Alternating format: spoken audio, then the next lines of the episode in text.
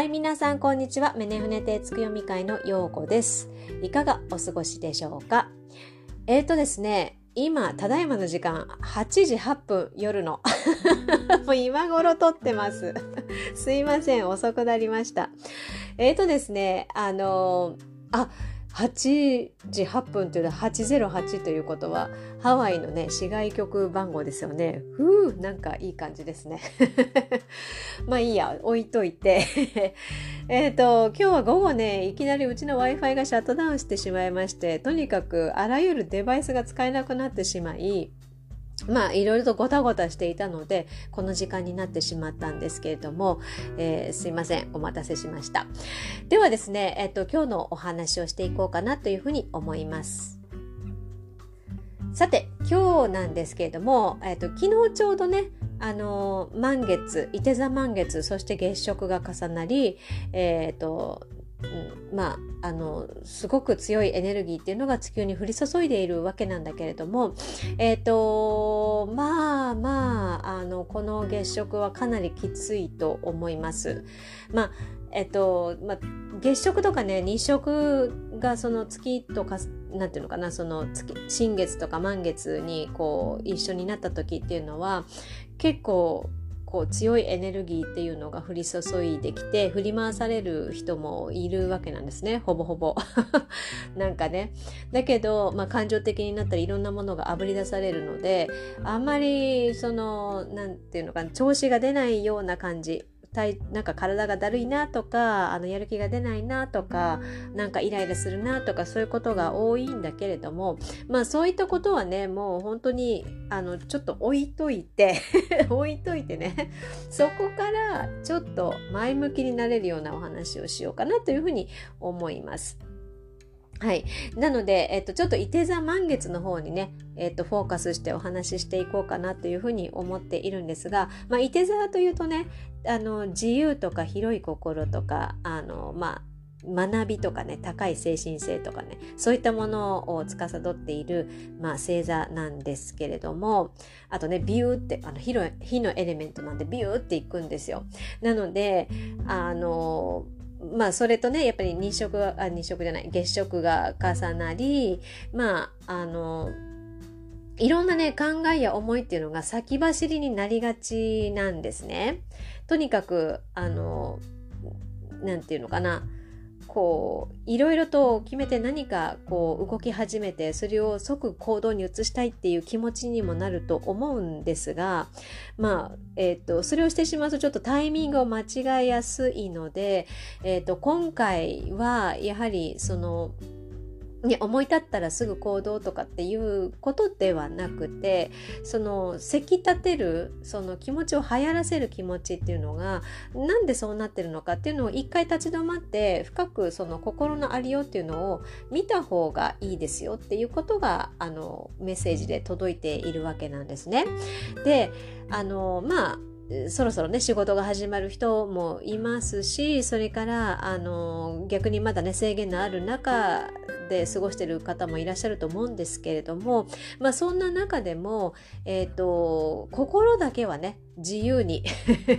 できるように、まあ、何か楽しみを見つけながらあの自分のことをもう一度考えてみる。というか分析した方があの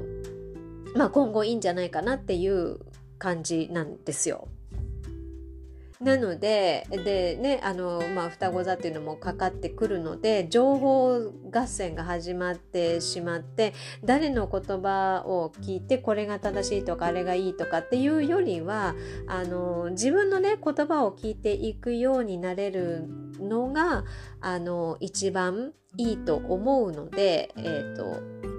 それをね今回の満月ではあのなんでその気持ちが流行るのかとかそれからあの例えばこうイライラさせるんだ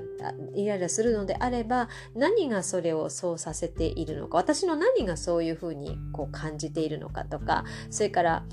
あのまあいろんなことでね悩んで悩むほどそれが本当に必要なのかとかあのそういったことを淡々と機械のように分析していくといいんですよね。でそれ本当に必要なのかなっていうふうになった時にちょっとこう無駄を省いていくようなあのことをしていくといいと思います。あの動きたくなるんですけど なるんですけれども、えーと、その動く前にその何て言うのかな剪定をねあの植木のね剪定をしていった方があの元気にすくすくとあの伸びていけますよっていう感じなんですよ。ただしその感情が湧き上がってきたとしてもそれを否定しなくても別にいいわけなんですね。なぜかというとこれもやっぱり月の影響で解き放たれているわけだからそのねいて座の自由にその自分の気持ちをこうしまっていたものが解き放たれているものなのでまあそれはね、えーと、それが放たれたことによって自分の無意識にも目を向けることができるんですね。なので、えーと、そういったことで湧き上がってきている感情だっていうふうに思えばいいんじゃないかなというふうに思います。でね、それが、えーと、終わると次の段階としてまあねあの仲間と団結して次のステップに向かっていく流れになれそうなのでとにかくあのまずその土台となるところをねえ、ー、とまあいわゆる精神世界ですよね。あの本当に何だろうその精神世界というものが非常にえーと、必要になってくると思うのでこれをまあいい機会だと思ってその自分の中のその感情の動きっていうのはどういうふうになるのかっていうのを見てみるといいんじゃないかなと思います。そしてそこで出て、えーとまあねえーと素の自分が出てきたらまあね団結して次のステップにみんなで向かっていくと。でえっ、ー、とどんどんどんどんね上がっていくんですよそのエネルギーっていうのが。でえっ、ー、とまあいて座なのでねそれを拡大しようとするんですね。なんですけどその拡大がやっぱりいい方向に拡大してってくれればいいけれどもねあの悪い方に行ってしまう可能性もあるんですよ。なのでえっ、ー、とあまりその必要のないものの無駄を省いていくっていうことが必要になってくると。